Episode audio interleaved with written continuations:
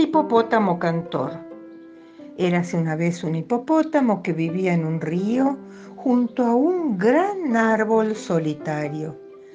Un día, un pájaro anidó en el árbol y los cantos y el volar del pájaro despertaron en el hipopótamo tanta envidia que no podía pensar en otra cosa, lamentándose diariamente por ser un hipopótamo a pesar de las palabras del pájaro, que le contaba qué suerte tenía de ser tan grande y nadar tan bien.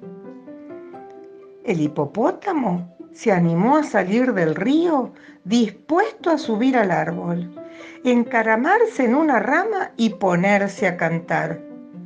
Pero al intentar subir al árbol, comprobó que no tenía alas, ni garras para trepar, ni podía saltar, y al ver que no conseguía su objetivo, se lanzó rabioso a dar golpes al árbol hasta que lo derribó.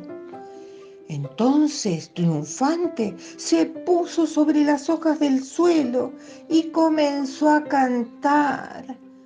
Pero los hipopótamos tampoco pueden cantar, así de que su boca salieron horrorosos sonidos y todos los animales acudieron a burlarse del hipopótamo envidioso que cantaba posado en una rama de un árbol que estaba en el suelo.